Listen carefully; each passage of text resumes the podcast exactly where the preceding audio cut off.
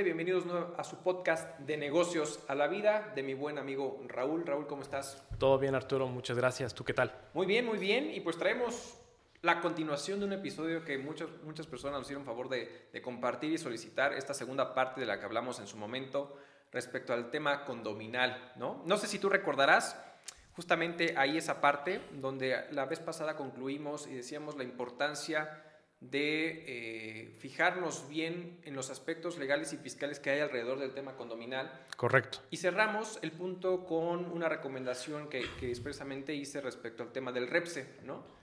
Y una de las posturas es, bueno, dado que tú contratas o subcontratas servicios ahora ya especializados sí.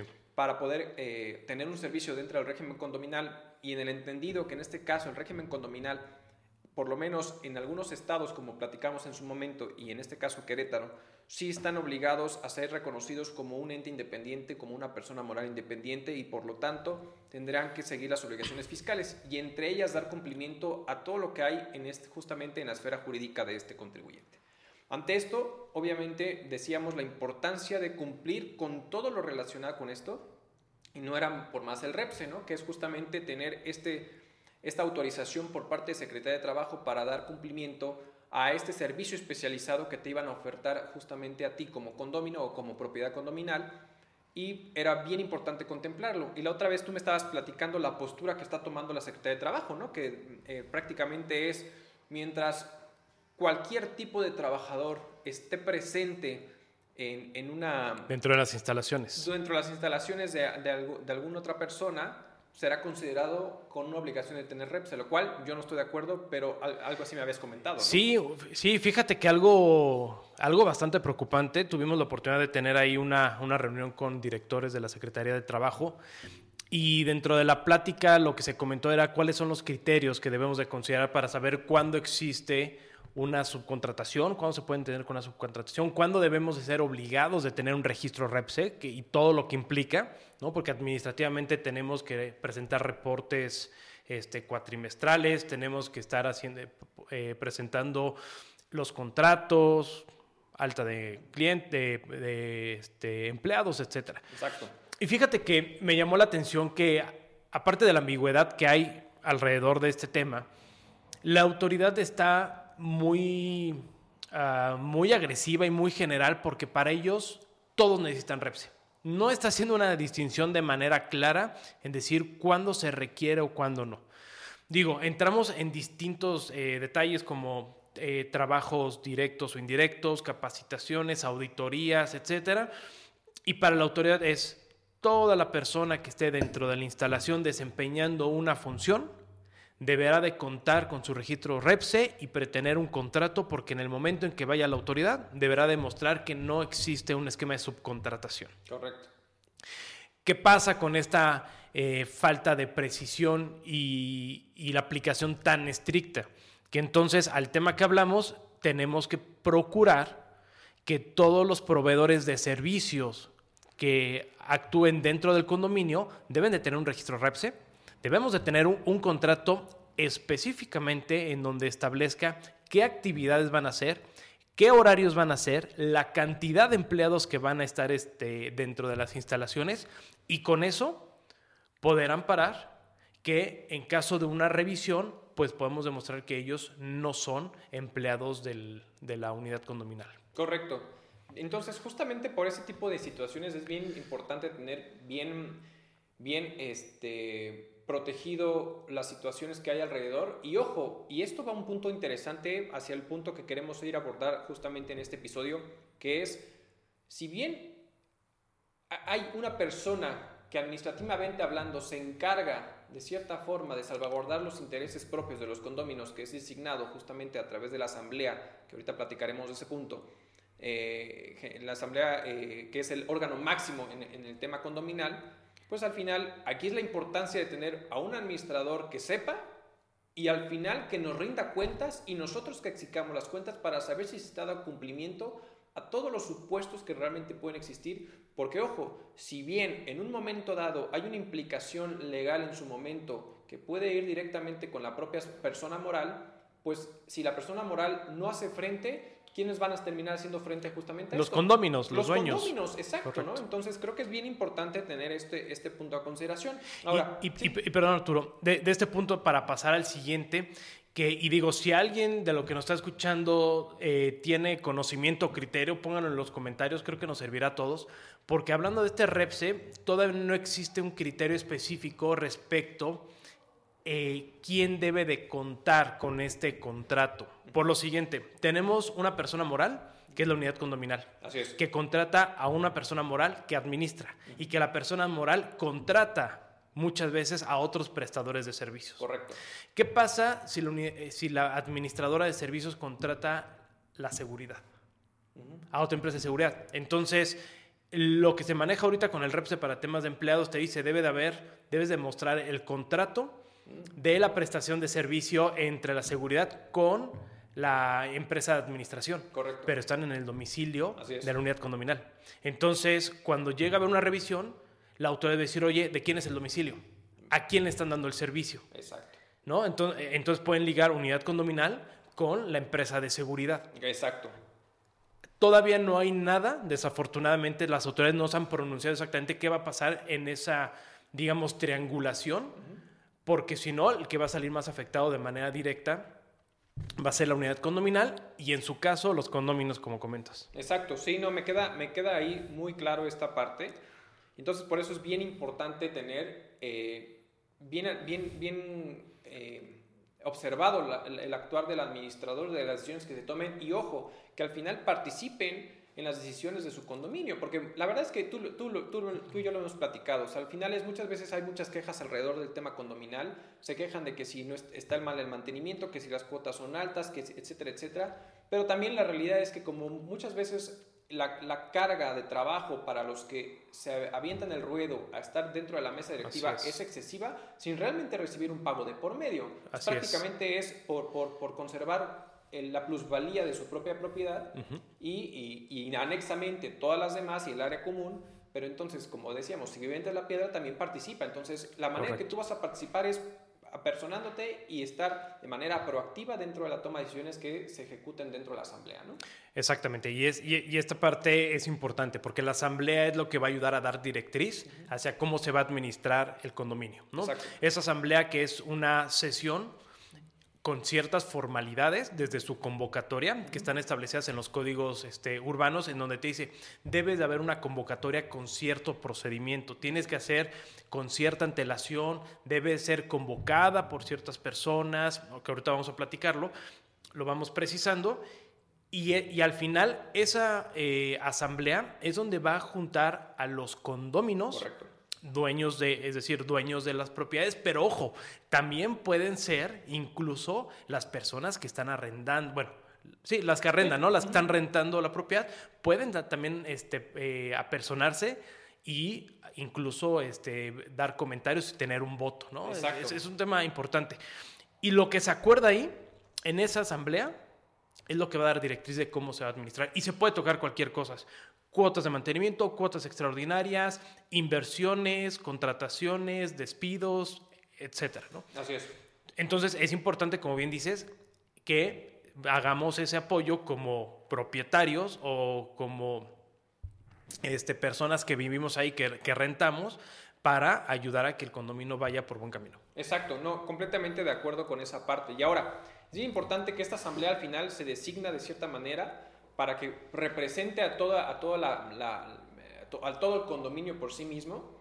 Y, y al final es importante que de, debemos de conocer que existen dos tipos de eh, asambleas, la ordinaria y la extraordinaria. Generalmente la ordinaria en, eh, tendría que estarse celebrando, por lo menos aquí en Querétaro, como está estipulado en el Código Urbano, cada seis meses, con la obligación de cierta manera de poder presentar la información financiera que ampara el propio condominio y el actuar y ahora sí que los resultados del propio administrador respecto a su, a, a su, administración por sí misma. ¿no? Y aquí punto, y las extraordinarias, bueno, cuando existan de cierta manera casos urgentes, cuando se quieren generar como modificaciones al reglamento, etcétera, etcétera. En la generalidad, dentro de las decisiones que se pongan sobre la mesa en las asambleas, debe haber una aprobación por parte de los condóminos. ¿no? Esa aprobación lo vamos a conocer, ahora sí como lo vemos en la Cámara de Diputados y Senadores, es la famosa eh, mayoría simple y calificada. ¿no? Sí. traduciendo a un tema condominal, la mayoría de las decisiones son por mayoría simple, que significa más del 50% debió haber justamente votado por alguna decisión o, o alguna situación particular de la Asamblea salvo casos específicos cuando implique literalmente un cambio a lo mejor en un reglamento interno del condominio, algún cambio de estructura dentro del condominio que incluso permita generar entonces una decisión por parte de mayoría calificada, que estamos hablando más del 75% o por lo menos el 75% de votos que van a estar registrados ante esta situación. Y si en un momento dado esta decisión implica eh, algún cambio en la estructura condominal, esto va a llevar a que el propio condominio haga un registro ante, ante las, autoridades estatales y municipales para decirle, porque al final cuando tú constituyes el régimen condominal es bajo ciertas circunstancias, vas a decir mis delimitaciones, mi forma de estructura, cómo, cómo está urbanizado, etcétera, etcétera. Entonces, ante estas situaciones al final, tú generas un permiso como tal, como constructora para generar el régimen condominal y presentas un proyecto. Si en algún momento dado tú vas a hacer una modificación a ese proyecto del cual ya fue autorizado, tendrás que solicitar nuevamente como esa autorización ante el municipio bajo esta decisión que se está tomando y generar los derechos respectivos. ¿Por qué? Porque estás alterando por el cual te dieron proyecto. Porque cuando tú generas un proyecto, al final llega justamente la constructora, la inmobiliaria, etcétera, y tendrá que poner sobre la mesa varias cosas. La entrada es darle participación del 10% a gobierno para que pueda urbanizar de ciertas maneras con agua, luz, todo lo que le corresponde justamente a, gobierno respecto a este punto. Dos, generar fianzas respectivas al proyecto que se establezca antes de poder ser entregado como a municipio de cierta forma todo el proyecto una vez que ya haya terminado la, la construcción y venta y todo ese tipo de cosas. ¿no? Ante esta situación, por eso es bien importante la participación como, que, tengas como tal, ¿no? Entonces, eh, en, esta, en estas asambleas es donde se toman las decisiones y un punto importante es en qué momento se pueden llamar a las asambleas, ¿no? Claro, claro. Tenemos que las asambleas de manera general, tenemos las ordinarias, tenemos que son cada seis meses. Y eso es importante porque quien los va, eh, quien va a hacer la convocatoria, tiene que ser la mesa administrativa, ¿no? Ojo, muchos a veces estamos confundidos que quien debe llevar esa directriz es la administración. Correcto. La administración no tiene nada que ver, la administración no solo es un proveedor de servicios y no, no está facultado para hacer las actas, las este, asambleas, las convocatorias. Y es, muy común, ¿eh? O sea, en, en, fraccionamientos en donde he estado se dicen, es que la, la administración no ha convocado. No, espérame es responsabilidad de los de la mesa directiva que nosotros como condóminos seleccionamos y los que levantaron la mano y, amablemente están dando este, están participando porque generalmente no es un pago no es un trabajo retribuido.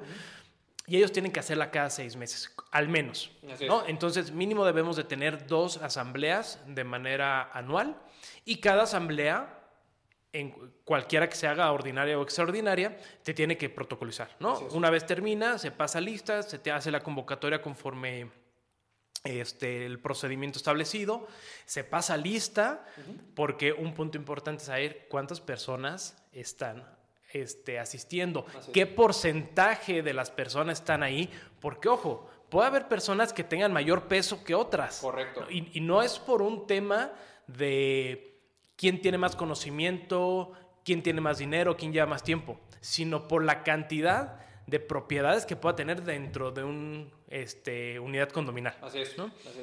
Eh, entonces, tenemos primero mesa directiva, ¿no? este, que son de manera semestrales, al menos una. Luego tenemos que lo puede hacer al menos el 20%, ¿no? El 20% de los condóminos, si no se ha llevado al menos una de manera semestral, pueden levantar la mano y decir, señores, tenemos que reunirnos, queremos ver qué onda, ¿no? cómo está la lana, cómo van los resultados, en qué se ha invertido, en qué se ha gastado, etc. Y si de plano les valió cacahuate a todos y ya pasó un año y no ha habido este, ninguna asamblea, cualquier condomino puede levantar la mano y decir, señores, necesito una una este, asamblea. Correcto.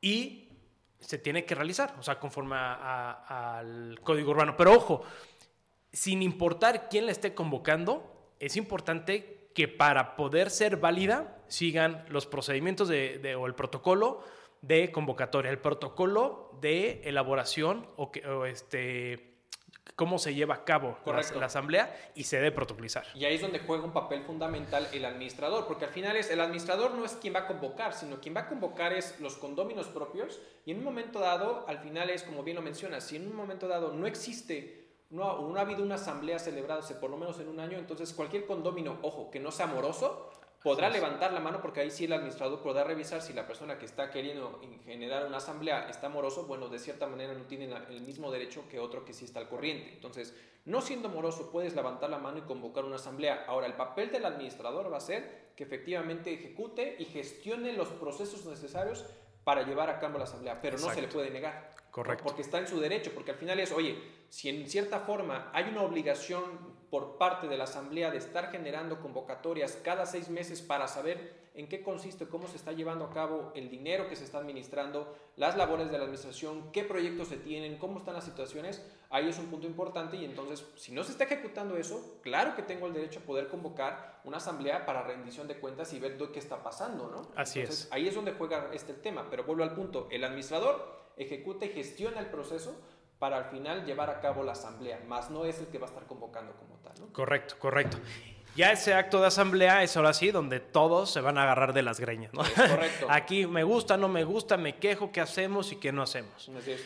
Pero aquí lo más importante, digo, al final vivimos en una democracia, ¿no? O sea, estamos en un pedacito de tierra, hay que ser democráticos, hay que escuchar, opinar y al final pensar en pro del condominio. Al final es, como dices, patrimonio y nuestra inversión.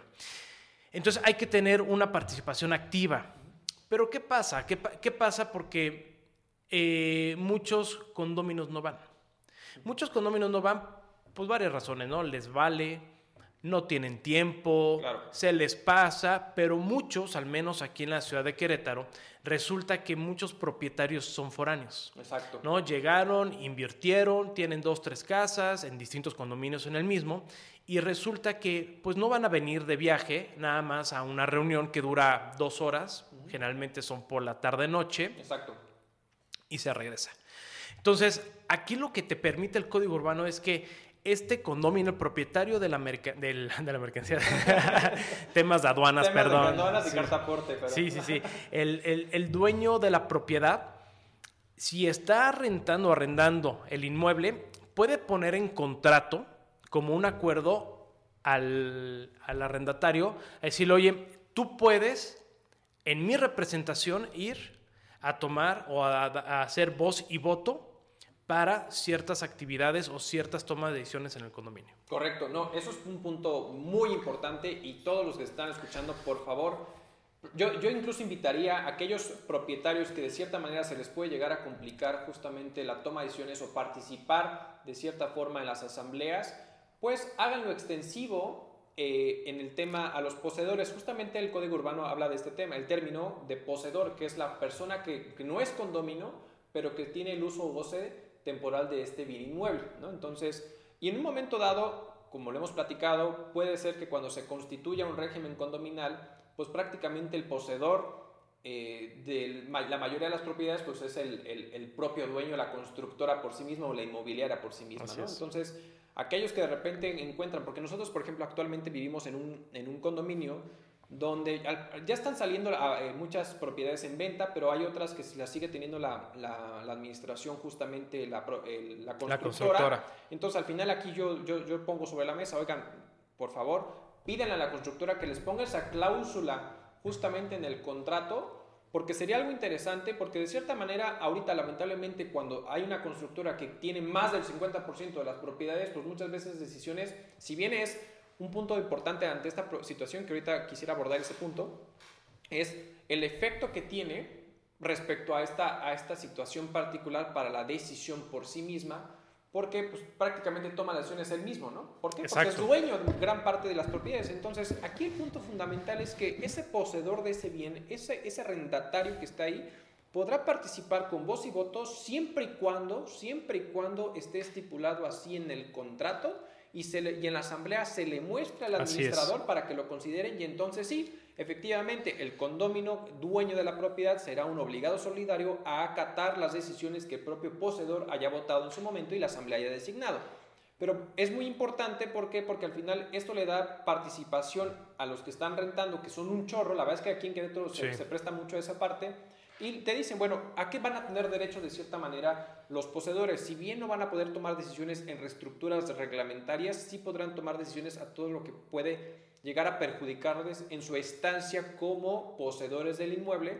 ¿Por qué? Porque dices, oye, si vas a tomar decisiones para cambio de cuotas, quiero saberlo porque me va a repercutir. Exacto. Si vas a cambiar eh, decisiones para la reglamentación de cómo usar eh, las áreas comunes, me interesa porque al final me puedes perjudicar. Si vas a tomar decisiones que tengan que ver con el uso privativo en las áreas, eh, en el tema privado y comunes que puedan afectar mi desarrollo o me puedan perjudicar porque a lo mejor no me van a dar la misma atención que a un dueño, un condomino como por sí mismo, me, interesa y entonces sobre esa parte tengo que, estar consciente. Entonces creo que es un punto importante y, a lo mejor muchos no, no, conocían esta, esta particularidad y creo que sería algo bastante bueno que se pudiera implementar para tomar decisiones, porque muchas veces convives con gente que renta y no con los propios condóminos. ¿no? Sí, exacto. Y también llega a pasar, o me ha pasado mucho, que en las asambleas resulta que, pues sí, como no tienen el contrato, no tienen este conocimiento, o no lo muestran, ¿no?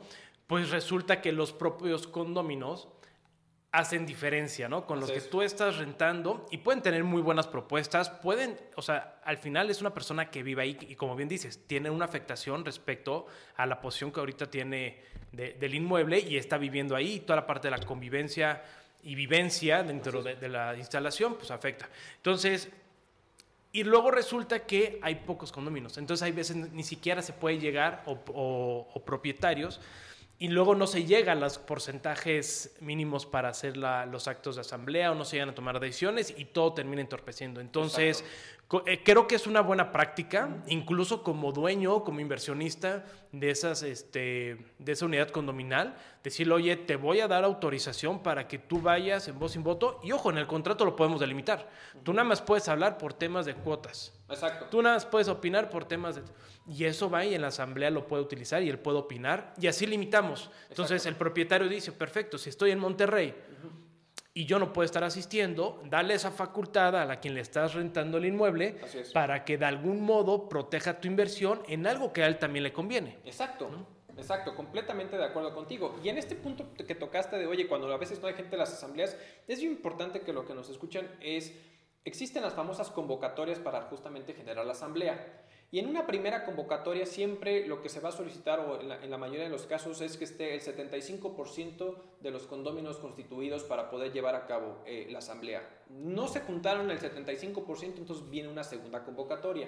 Esta segunda convocatoria te va a solicitar que por lo menos existe el 50% de los, de los condóminos para poderlo celebrar. No se llega al 50% y entonces viene la tercera convocatoria justamente donde te dice que al final es con quien haya llegado y podrás celebrar la convocatoria. Entonces, por eso muchas veces nos podemos tomar como en primera convocatoria a las 10 de la mañana, a la segunda convocatoria a 10 y cuarto de la mañana, a la tercera convocatoria 10 y media. Y entonces prácticamente muchas veces de lo que llega a suceder es en esta apatía, y así lo pongo sobre la mesa como en esta apatía de ser partícipes por tu propio condominio, termina yendo muy poca gente y termina celebrando, bajo este ejemplo particular, hasta las 10 y media de la mañana, justamente la asamblea. ¿Por qué? Porque pues ahora sí que celebro la asamblea con quien haya llegado. Así es. Y entonces se vuelve un dolor de cabeza. Pero ojo, al igual que en la Cámara de Diputados, al igual que en la Cámara de Senadores, es si vamos a una tercera convocatoria y llegaron tres, cuatro personas nada más de los treinta y tantos mil, porque puede existir, bueno, no tantos, hasta los, 200, hasta los 240 eh, condóminos que puede llegar a existir, porque ese es el tope, por, lo menos en Querétaro, los 240 condóminos que pueden llegar a existir.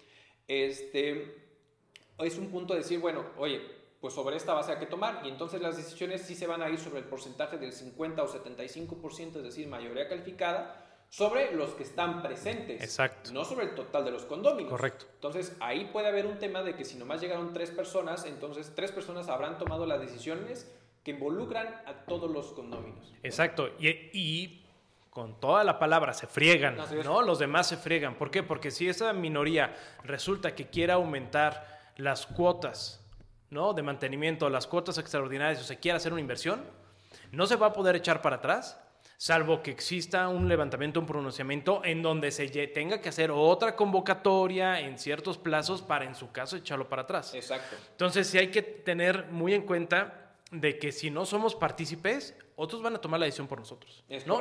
Y deja, sobre todo, tomar la decisión, van a afectar o van a tomar la decisión, pero sobre nuestro patrimonio. Así es. Y nos puede afectar no solamente a la inversión, sino al, al, bolsillo, ¿no? Y a, mí me ha pasado mucho que nos dicen, oye, hay que aumentar las cuotas. Y mucha gente no quiere, ¿no? Y, pero la gente que no quiere no asiste. Entonces se termina aumentando la cuota y, y, los que se están quejando ¿Sí? son los que no asisten. Entonces, pues, sorry, compadre, no, no utilizaste tu derecho de votar, de dar voz, etcétera, pues con la pena, ¿no? Ahora, existen otras asambleas que son las extraordinarias. Exacto. ¿no? Esas eh, asambleas extraordinarias se utilizan para puntos específicos. Aquí en tema de Querétaro tenemos cuando sean eh, asuntos de carácter urgente, cuando se tengan que imponer eh, cuotas extraordinarias, la realización de nuevas obras se haga la modificación al reglamento interno del condominio o cualquier otro asunto especificado en la asamblea y que tenga eh, afectación en el ordenamiento y en los reglamentos respectivos aplicables conforme al código. Exacto. Entonces, estos cinco puntos son los que podemos estar utilizando en las asambleas extraordinarias y que se pueden llevar a cabo, como dice su nombre, cuando sean de maneras extraordinarias, pueden llevarse de manera semanal, mensual, cuando así se decida, pero ojo, eh, tiene que ser el mismo procedimiento de quién lo debe de hacer, ¿no? Y, cumplir con los, el mismo protocolo. Exacto. Y ahí, pues, dije, ahí eh, justamente dentro de lo que acabas de comentar de, lo, de las cosas que pueden llegar a existir, aquí es bien importante que las personas que nos hacen el favor de seguirnos y que nos comparten, eh, sabemos que distinguimos que existen tipos, a lo mejor ahorita no estamos abarcando mucho un tema condominal, casa, habitación, pero existen tema condominal comercial, industrial, etcétera, ¿no? Pero en general, prácticamente los reglamentos para todo tipo de condominio, sea el giro que tenga, sigue como los mismos lineamientos. Ahora, platicamos justamente que puede llegar a existir dos tipos de condominio, bueno, tres tipos, mixto, eh, vertical y horizontal. ¿no? El horizontal es justamente casa, casa habitación, donde tienes derecho a tu propio terreno, a tu propia casa habitación, ¿no? en, este, en este caso, y la proporción del de, indiviso que te corresponde respecto a las áreas comunes. En tema de eh, condominios verticales, la realidad es que es un tema de copropiedad porque al final es un solo edificio es sobre un solo terreno. Así es. Que al final tú tienes partícipe. Pero ojo, aquellos que llegan a comprar que su penthouse y todo el coso o, el primer, o el primer este, piso, ninguno de los dos tiene mayor beneficio que el resto de los condominios. Entonces, si en un momento dado tú vives en el primer piso y quieres hacer una excavación, modificación en el subsuelo, o lo que sea, no puedes hacerlo porque perjudicas a toda la copropiedad dentro del condominio. Y si tú vives en el penthouse, así te haya costado tres veces más caro que cualquier otra eh, inmueble o cualquier otro departamento dentro de justamente de ese condominio, pues no tienes más derecho ni menos que todos los demás, ¿no? Claro. Entonces no es como que vas a poder hacer mil cosas como tal eh, eh, dentro de, del tema, con, ahora sí que dentro de tu estructura como tal, ¿no? Claro. Y al final es un punto importantísimo y digo, eh, que a veces te, bueno, a mí me saca de onda, ¿no? Porque luego, luego resulta que los, los, departamentos son a veces mucho más caros que una casa. Mucho más caros, este, está cañón. Sí, sí, sí, es, e, es raro. Eh, hacen edificios enormes, el terreno de donde están los edificios no son tan grandes, o sea, son grandes, pero tú dices, oye, pues es un terreno de mil metros, dos mil metros, pero viven, es una torre de 15, de 15 pisos con cuatro departamentos, o sea, es un mundo, ¿no? De gente. Pero aquí un punto bien importante, dices, es la copropiedad sobre el espacio de tierra. Así es. Entonces, a pesar de que el penthouse te, cueste, te pueda costar, por ejemplo, 10 millones de pesos, y el departamento más chico te cueste un millón de pesos, al final, si llega a haber algún problema, digo que esperemos a todos los que nos escuchan, no, y lamentamos a los que les ha pasado, pero por ejemplo en el tema del terremoto de México, resulta que si el espacio del terreno es de mil metros, ojo, son mil metros divididos entre todos, todos los departamentos, todos los dueños. Entonces, si tu penthouse te costó 10 millones de pesos, y, el, y al piso 1, el departamento 1 te costó un millón de pesos, tiene la misma proporción de copropiedad sobre el terreno. Así es. ¿No? Porque al final nada más es un terreno dividido y fue un condominio en vertical. Correctamente de acuerdo contigo y eso justamente era un punto que, hacia donde lo quería dirigir porque cuando sucede en el 2017 el tema del terremoto, el, el temblor allí en la Ciudad de México, Muchos perdieron sus propiedades, principalmente los que vivían en un condominio vertical, justamente por ese tema. A diferencia de los que viven en un tema eh, horizontal, de cierta manera, por lo menos tienes tu, tu, terreno bien delimitado. Así es. En un tema vertical no es así. Entonces, aquellos que nos están escuchando, por favor, no se olviden de asegurar su propiedad, porque justamente ahí lo que sucedió es que cuando sucede el temblor, se viene para abajo el tema de la estructura y si no estaba asegurada tu propiedad, prácticamente te quedabas sin nada, ¿no? Entonces, aquí es un punto importante para que asegure su propiedad. Generalmente las propiedades están aseguradas, no generalmente, están aseguradas por cuando tú tienes un crédito hipotecario, porque la propia institución financiera protege el bien que está garantizando, ¿no? Exactamente. Entonces, pues exige dentro de su crédito un cobro de seguro. Pero terminas de pagar eh, tu crédito hipotecario eh, y no se te olvide justamente liberar la hipoteca, porque luego también sucede que pasa el tiempo y no liberas la hipoteca. Entonces, termina de liberar la hipoteca, pero asegura tu propiedad, porque ya a partir de ese momento dejó de estar asegurada tu propiedad y entonces ante un posible siniestro puedes perder todo tu patrimonio. Exactamente, sí, y en ese caso los edificios, pues desafortunadamente, pues muy monos, con muchas amenidades, pero prácticamente estás comprando un gran pedazo de aire. Sí, literal. sí, y porque al final, pues la tierra se divide entre todos, ¿no? Entonces, bueno, ese es un caso muy específico para, para los temas de verticales. Oye, dijiste que hay distintos tipos de uso.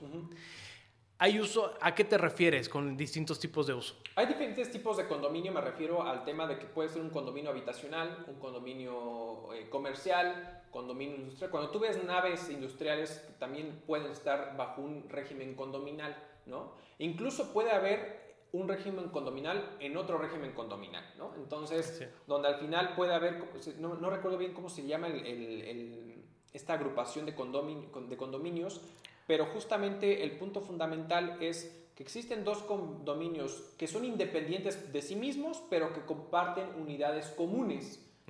Y siguen de cierta manera como las mismas reglas desde el punto de vista de la comunidad, es decir, el punto de vista común. ¿no? Entonces sí puede existir como condominios en condominio. ¿no? Entonces ahí es un punto bien importante. Sí, porque, y de aquí exactamente quería llegar a lo siguiente. Una de las cosas que te dice el código urbano es, podrás utilizar la, propiedad, la tierra, conforme al uso que tenga, la autorización que tenga. Entonces, aquí quiero llegar a otro, al siguiente punto. ¿Qué pasa con estos fraccionamientos que, tienen una que tienen un permiso condominal, que no es comercial, pero que tienes al vecino rentando en Airbnb su propiedad? Muy buen punto. ¿no? En donde entran y sale N cantidad de personas, en donde de algún modo pueden poner en riesgo la seguridad del, del, este, condominio? del condominio porque no sabes qué loco puede entrar, ¿no? Esa es la realidad, ¿no? Si va alguien y nada más va a dormir con una familia o va alguien y va a, echar desmadre y a hacer una fiesta o se va a drogar o va no, no sabemos, ¿no? Sí. Pero ¿qué pasa? O sea, porque muchas veces resulta que nada más vemos entrar y salir, entrar y salir. Y existe esa práctica de que están utilizando en una unidad, en su unidad privativa, pero dentro del condominio que, tiene, que es para uso habitación, están haciendo la explotación en temas comerciales. Correcto. Eso es un punto interesante. Sinceramente no te sabría decir cuál pudiera ser una repercusión ahí o si pudiera estar prohibido como tal, porque a lo mejor el uso que le está dando, si bien está explotando, el uso no ha cambiado, ¿no? No es como que al final pones una tiendita, una papelería. Que también hay, ¿eh? Que, no, me queda claro que también hay, pero al final ahí sí se nota perfectamente el uso que se le está dando, que es prácticamente un tema, un giro completamente comercial, a, diferencia de un tema a lo mejor de rentar a través de un Airbnb, pues al final es para un tema de descanso y etcétera, etcétera, que donde no vas a hacer ni construir este, un tema de robots que te dediques ahí a hacer como ciertas situaciones. Entonces no le estás dando un, uso, creo yo, enfocado más al tema comercial, donde sí, efectivamente, sí me ha tocado, efectivamente tienes toda la razón, donde de repente tienes a tu tiendita o tienes tu papelería ahí mismo, donde al final el uso efectivamente es completamente distinto y yo creo que ahí sí pudiera ser sancionado, si así eh, obviamente lo delimita justamente la propia asamblea, porque sí tendría, podría estar eh, sancionado dado que se le está dando un uso distinto al, al, derecho que se tiene sobre esa propiedad, ¿no? Como tal. Entonces creo que es un punto, un punto bien, bien, bien importante ahí. Y ahora bien, Dentro de todos estos, estos, puntos es bien importante tener presentes que existen, pues ya hemos platicado, diferentes obligaciones y eh, derechos que se tienen como, como condóminos dentro de un, de un régimen condominal. Aquí un punto importante es que si bien hay que celebrar asambleas, hay que tomar delimitaciones, bien decíamos que las asambleas, los reglamentos internos pueden estipular cosas adicionales a lo que ya estipula el reglamento eh, eh, código urbano de, tu propio estado o en su defecto el código civil de tu propio estado y en su defecto también eh, evidentemente el tema de em, eh, las reglas del propio municipio donde se encuentra ubicado el condominio. ¿no? Entonces, al final, pero nunca va a poder ser menos. Entonces, a la premisa aquí importante es el, dolor de cabeza de tener este administrador que te impone justamente la administradora. Porque justamente lo que dice de entrada el código urbano es cuando la administración, o en este caso en su defecto, eh, llega, eres dueño, propietario como constructora, bueno, pues durante el primer año vas a designar al administrador en lo que se establece la asamblea para que después de ese año se entonces se escoja justamente al nuevo administrador. Administrador que de cierta forma tendría una duración de no más de dos años a menos que dentro del reglamento interno del propio condominio estipule algo distinto. Pero ¿qué quiere decir? Que no podrá ser, o sea, no podrá ser eh, mayor de cierta manera esos dos años. ¿Y a por qué lo expongo? Porque la, la, realidad es que al final cuando tú vas y compras una propiedad este, nueva con, un, con, una nueva constructora, te imponen al administrador, te ocultan toda la información porque no puedes ver, observar, a pesar de que está en tu derecho, se hace en guaje y te lo platico por un tema propio. Al final, yo en ocasiones reiterativas, eh, reiterativas, reiteradas, perdón, este, he solicitado información financiera respecto a la, la situación que guarda la propia, el propio condominio ¿Por qué? Porque tú te das cuenta que desde mi punto de vista, y a lo mejor obro o peco de, es que dice, hay una premisa que dice, piensa mal y acertarás, ¿no? Sí. Entonces, Ante, esta, ante estas eh, situaciones, yo veo cómo está el condominio, las áreas comunes, eh, las fachaletas se, se, han caído, no se han puesto, etcétera, etcétera.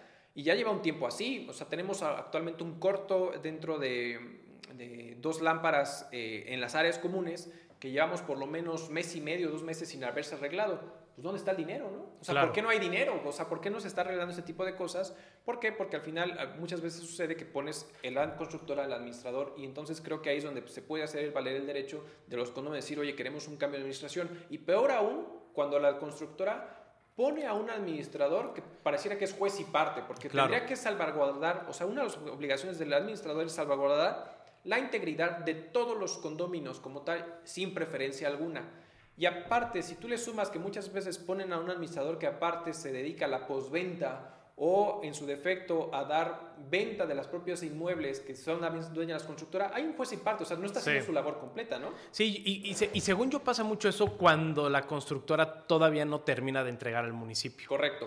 ¿No? Porque entonces ellos siguen siendo los responsables que en, este, que en estricta teoría, hasta donde yo sé, ellos al ser responsables deberían de, seguir haciendo todo el mantenimiento y deberían de seguir cubriendo todo hasta en tanto no entreguen a mantenimiento y le pasen ya la batuta a la nueva sociedad condominal. no lo sé, ¿eh? o sea, que, creo que sí tienen una parte, al menos en las que me ha tocado, en, en, los dos fraccionamientos donde he estado, sí, antes de que entreguen el municipio, sí se siguen, sí se siguen encargando de ciertas cosas luminaria, riego, ciertos gastos, los, luz, ¿no? En, zonas este, comunes los sigue cubriendo. Y hay otras en donde este, y hasta que se entregue te dice, señores, yo terminé, muchas gracias, aquí está. Fíjate que lo que dice el código urbano de manera particular con este punto, sí, sí especifica y dice, todos los condóminos tienen la obligación de pagar su cuota de mantenimiento desde el día que tú usas o bueno, obtienes tu unidad privativa a pesar o sin importar el estatus que ampare la entrega a municipio respecto al tema, el tema del condominio. Entonces, ¿qué quiere decir? Donde aquí la queja, y entiendo tu, postura, es, oye, si tú me dices que me vas a cobrar dos mil pesos, mil quinientos, cien pesos, la cantidad que sea para el tema del mantenimiento, tiene que ser proporcional a lo que realmente existe, no a lo que esperas que exista. Porque, ojo, aquí dentro de las obligaciones que, de cierta manera estamos comentando es, nosotros como condóminos tenemos la obligación justamente de pagar la cuota condominal, la, cuota de mantenimiento. El administrador tiene la obligación de decirnos en qué ampara ese mantenimiento, cómo se está gastando, cómo se está usando y en qué, está, y en qué estado guarda. Ojo, también tenemos la obligación de constituir un fondo de reserva. Así lo, es. Lo, mismo se guarda. Pero en esta parte de la cuota, de cierta manera, pareciera que sí es una obligación desde el día uno, sin importar realmente el estatus que guarda la entrega al municipio del propio condominio. Pero lo que yo sí creo es que tendría que ser proporcional, porque si te dicen, mira, Va a ser, vas a tener área verde, vas a tener gimnasio, vas a tener alberca, etcétera, etcétera. Y entonces te empieza, y va a decir, entonces, y la cuota condominal va a ser de dos mil pesos. Y te empiezan a cobrar dos mil pesos y no tienes alberca, y no tienes áreas verdes, y no tienes gimnasio. Oye, papá, no, o sea, te voy a pagar la parte proporcional para que exista riego, para que exista manutención, para que exista limpieza, para que exista seguridad, etcétera, y la, el propio pago de la administración pero por favor no me vas a cobrar tanto si algo que ni siquiera estoy usando, porque en realidad te dice que la cuota de mantenimiento va a ser en función a lo que exista y tengas derecho a uso, claro. pero que está ya, sobre, ya está puesto, ¿no? Entonces aquí es donde justamente existe ese conflicto, ¿no? Sí, claro, no, no ya, ya, te caché por dónde vas. Sí, sí, sí, ese es un tema, porque además la constructora lo pone, ¿no? Lo pone desde el inicio y ya dice, bueno, cuando ustedes armen su, su sociedad, su asociación, ya ustedes hacen lo que quieran, pero de momento esa es la que yo propongo, ¿no? Exacto y luego si ponen a, a, sus administradores por conveniencia. Exactamente. Que a veces es mejor, ¿eh? Es mejor porque conseguir un administrador es todo un tema. Sí. Y ya hay puntos muy especiales para conseguir administradores, ¿no? O sea, hay... Tal cual como mercado hay, tú tienes que buscar quién es tu mejor proveedor, ¿no? Eh, al menos lo que me ha tocado aquí en Querétaro, la constructora pone uno este, hasta el momento que se hace ya la, asociación, la, persona moral, dicen, ok, pues ustedes si quieren seguirlo manteniendo, si no, adelante, tú haz lo que tú quieras, ¿no? Y tenemos que meternos a un tema de asamblea, asignar, etcétera, ¿no? Y es un tema, porque a quién le gusta, a quién no le gusta, quién es más caro, quién es más barato, etcétera. Pero incluso hay personas que tienen empresas de administración de condominios, pero que viven dentro del condominio. Exacto, exacto. Entonces, eh, a estas personas también se le puede dar la oportunidad. Sin embargo, te dice el código humano, es que puede ser el propio el administrador del condominio donde él vive, siempre y cuando tengan que poner una garantía. Está buenísimo eso. Y eso, puta, no sabes cómo me hubiera gustado saberlo antes. Porque en el primer fraccionamiento, y te lo platicaba la otra vez, eh, sufrimos con, muchos administradores porque no hacían su chamba, no recuperaban cuotas, etc. Y por una u otra razón llegó un vecino que se quedó sin chamba, que estaba este, iniciando su nuevo changarro y que casualmente era de administración de condominios. Claro. Perfecto, todos dijeron, ok, vamos a darle el voto de confianza, vamos a ayudar al vecino. Para no hacerte cuento largo, hizo una porquería de servicio, trabajó muy mal y de repente el señor se peló con el dinero del condominio. Ya no vive en el fraccionamiento, nadie lo localiza. Durante muchos meses no se tuvo acceso a la cuenta porque él era el autorizado. era, o sea, él era pues, el dueño, o no dueño, él tenía el control de las cuentas. Porque además tuvimos el error, este, bueno, no tuvimos porque yo no tomé la decisión, pero sí, sí estuvo muy mal que yo no fuera a la asamblea. Se le, imagínate, se lo puso como este eh, presidente de la mesa directiva. Puta, entonces este güey era juez y parte. Claro. O sea, él, él decía y él tomaba la decisión como cabeza del condominio qué hacer y él ejecutaba como administrador. No, bueno. Entonces, ¿qué pasa con el dinero?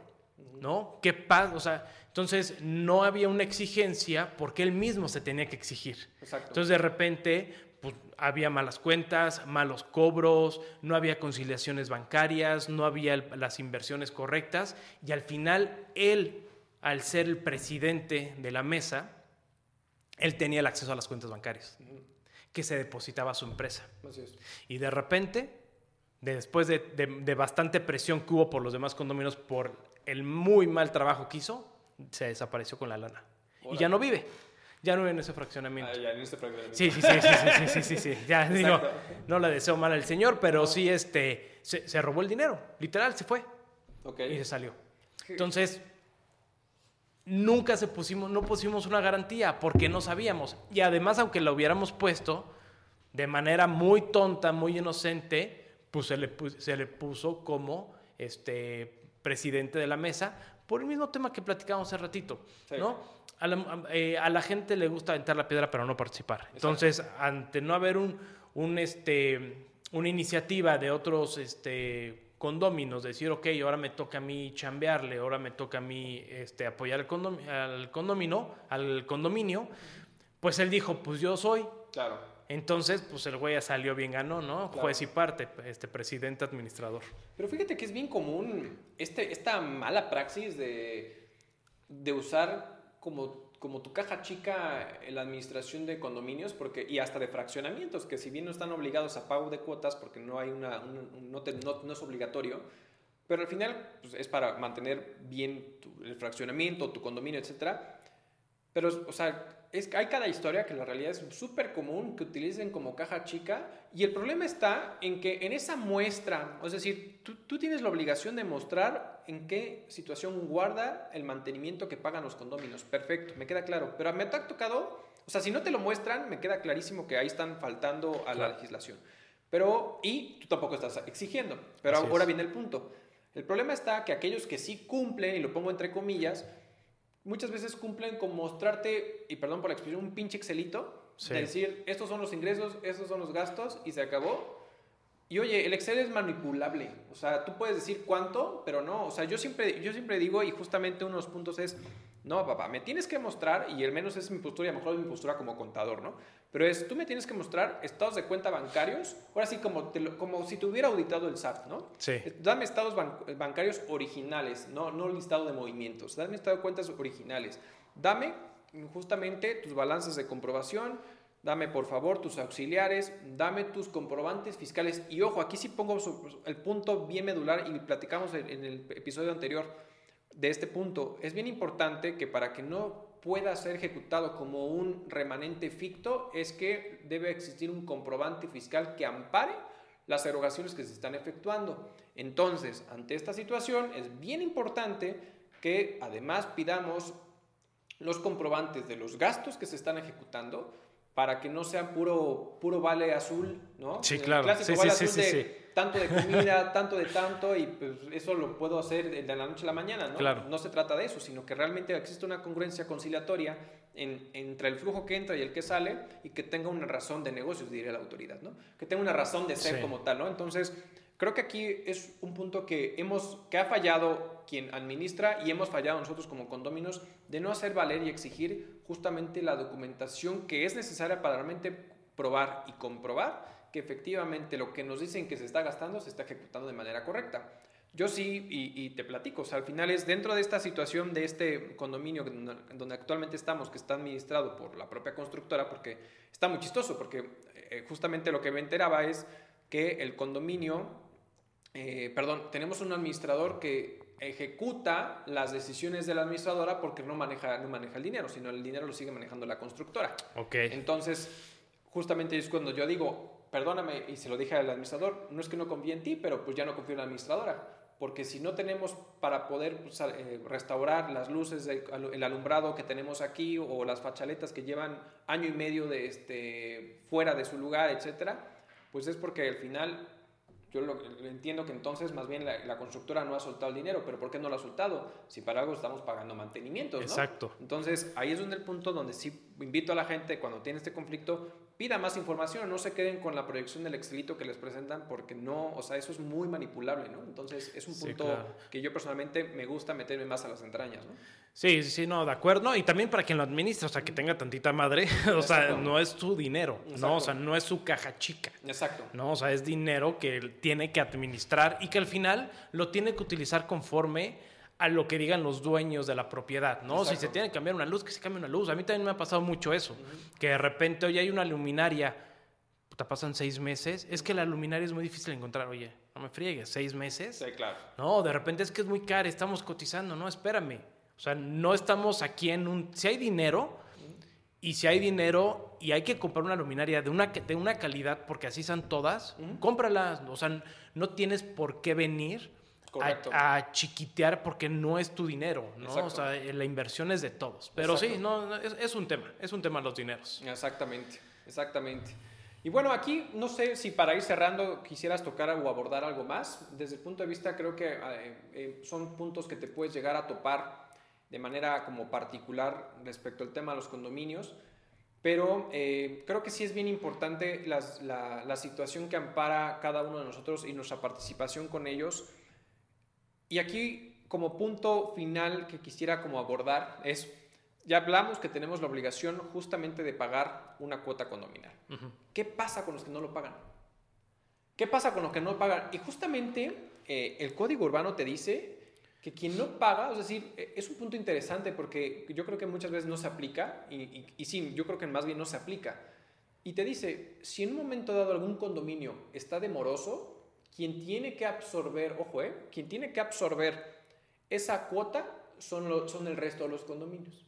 Entonces, como diciendo, el condominio tiene que recibir la cuota de mantenimiento sí o sí. Si hay algún moroso, entonces lamentablemente ese moroso va a repercutir a todos los demás condominios porque todos los demás tendrán que hacer frente para cubrir la cuota que no pagó él. Pero ojo, lo que sí van a tener derecho es meterle una orden de embargo de los bienes que tiene ese condominio, ese condominio, perdón, respecto a, la morosidad que tiene. Entonces, y, muchas veces nos quedamos como, es que no ha pagado, no ha pagado, no ha pagado. Bueno, no ha pagado, pero ¿y qué acciones vas a tomar? Claro. ¿No? Porque al final es, no ha pagado, es que no, no alcanza dinero porque no, ha pagado. Y eso es lo que, justamente por eso yo creo que lo dice el Código Urbano. Si al final es mantener, salvaguardar el tema patrimonial del tema del condominio, pues al final es, si tú me vas a poner de excusa que no hay dinero para poder mantener bien el condominio, pues justamente por eso te dice, ojo, si hay alguien que no aporta, pues el resto de los condominios tendrán que aportar la parte de, esa, de, ese condominio moroso. Pero ojo, te doy el derecho de que al final ejerzas alguna medida de apremio contra el moroso como es un posible embargo. E, eso es un, un, gran punto, un gran punto porque sí hay mucha gente que es moroso. Y hay morosos porque están pasando por un tema económico complicado. hay morosos porque les vale, ¿eh? Correcto. O sea, es, es, yo, yo, no entiendo a esa gente, ¿no? O sea, ¿para qué quiere vivir en un lugar donde o no quiere costear o no puede costear? No, no, no, no, lo entiendo, pero es un punto bien importante porque es muy común. Muy común que haya gente que adeude. Así es. Y, y sobre todo con la gente que adeuda, pero que no tiene intención de pago, ¿no? Porque puede haber uno que cerca, oye, ¿sabes que Estoy pasando por un mal momento, etcétera digo, me ha tocado, ¿no? Van con la mesa y dicen, oye, ¿sabes que No puedo pagar. Entonces tú como mesa dices, ok, no te preocupes, vamos a hacer un plan de pagos o nosotros te autorizamos una prórroga y así lo exponemos como una nota informativa. Digo, no, no quemándolo, ¿no? Pero sí, sí, sí. así se toma la decisión dentro de la mesa directiva. Y los otros que simplemente no lo quieren pagar. Y aquí ahí les va un tip, ¿no? Porque me ha tocado hablar con varios dueños de empresas que administran este. ¿Cómo se llama? Administran condominios, condominios, perdón. Y entre tanto, condomino, condominios, etcétera, ya, ya, ya empezamos a la lengua. Pero bueno, entre tantos eh, eh, eh, dueños que, que, prestan estos servicios de empresas, yo muchas veces le pregunto, oye, ¿y por qué diablos no vas a cobrarles? ¿No? O sea, porque la realidad es que uno de los grandes puntos o aciertos que deberían de tener una eh, empresa de administración es tener una cartera limpia, ¿no? O sea, tener una buena cobranza, un buen diálogo, un buen seguimiento, una buena conciliación, tener los números claros. digo, ¿por qué no lo haces? O sea, ya varios, ¿eh? O sea, si he tenido, no te miento, al menos unos 3, 4 he hablado con ellos. Me dice, la verdad es que nosotros vamos, tocamos y les damos seguimiento. Me dice, pero no metemos a un tema legal porque a veces nos sale más caro nosotros contratar al abogado y cobrárselos al condominio para que este brother pague, ¿no? Entonces la proporción entre lo que nos cobra un abogado con las cuotas a veces no tiene una proporción adecuada y dice, no, pues me va a salir más caro claro. contratar un abogado. Entonces, como, como un tip, cuando vayan a buscar a una empresa que haga la administración de condominios, busquen que tengan un área jurídica. ¿Por qué? Porque ya está dentro de su gasto, ya está dentro de su estructura. Entonces, para él ir y pelearse con 50 va a ser lo mismo porque ya tiene a ese equipo legal. Y muchos, la realidad es que lo que hacen es que su administración es muy básica. Tienen a una persona que ahí medio distribuyen entre cuatro condominios y que da seguimiento y tienen una, o dos personas que hacen conciliación, dos que tres personas que hacen ahí este, el riego. ¿Me explico? es muy básico. Muy básico. Muy básico. Entonces busquen a alguien que tenga una área legal. Correcto. Eh, y y hay otros que me dicen, ¿sabes qué? Nosotros te damos hasta seis meses, o sea, si ahí pasan seis meses y este, esta persona no paga o acumula un deuda de, derivado de, eh, de, seis meses, vamos y hacemos una acción legal. Ok. Pero esta parte del embargo creo que es, es algo muy importante porque, digo, pudiéramos evitar de algún modo claro. todo este procedimiento legal por recuperar 10 mil, 30 mil pesos, no lo sé, ¿no? contra los honorarios de la gente donal, a irnos a una práctica de embargo.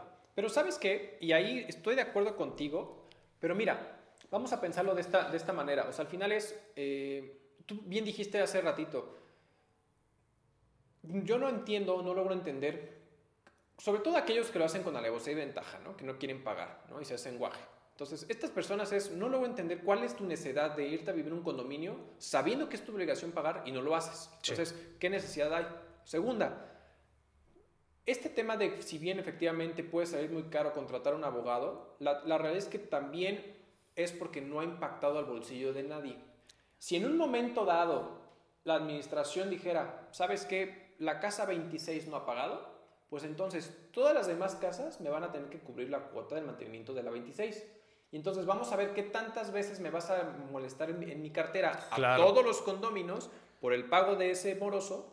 Y entonces veremos si efectivamente no van a querer contratar un abogado. Exacto. Porque ya te están pegando justamente al bolsillo. Pero como no hay este cobro ni siquiera con, los, con el resto de los condominios, con, perdón, condóminos, este, justamente por eso se queda en un tema de pues es que no ha pagado, no ha pagado, y me, queda, me sale más caro efectivamente cobrarle a, a, a, pagarle un abogado que a un condominio. Pero si al final es si la, si la estructura condominal dijera, pues es que yo sigo cobrando, pues ¿quién me lo paga? Pues el resto, y el resto va a decir, ni, ni madres, o sea, al final es, me lo, me lo, nos lo vamos a ejecutar y lo vamos a cobrar como sea, ¿no? Y entonces ahí sí yo creo que a lo mejor la perspectiva pudiera cambiar, ¿no? Exacto, exactamente, exactamente. Pero sí, es un buen punto que creo que debemos de tener muy bien este, afinado, muy conscientes todos este, los condominios, condóminos, ya, ya, ya, ya, se me pego ahí el, este, los, eh, los condóminos, porque al final nos puede pagar en los bolsillos, ¿no? Exacto. Este, y también nosotros exigirle al,